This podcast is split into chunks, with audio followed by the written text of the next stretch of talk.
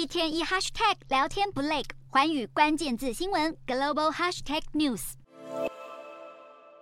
在俄乌战争焦灼之际，欧盟外交与安全政策高级代表博瑞尔一日表示，将增加对乌克兰的军事支持。与此同时，美国总统拜登原本计划在新的预算案中纳入向乌克兰提供两百四十亿美元的军事援助。不过，他没想到的是，日前联邦政府竟会因为预算案乔不拢而险些停摆。为了避免当局陷入断炊窘境，美国国会随即批准一项为期四十五天的临时拨款法案。不过，这项法案中却不包含美方曾承诺基辅的资金援助，而这也使拜登痛批共和党，表示他受够了。这种边缘政策，希望美国政府不会再面临同样的危机。同时，他也呼吁众议院议长麦卡锡避免这项四十五天的临时协议届满时，又重演这出政府停摆戏码。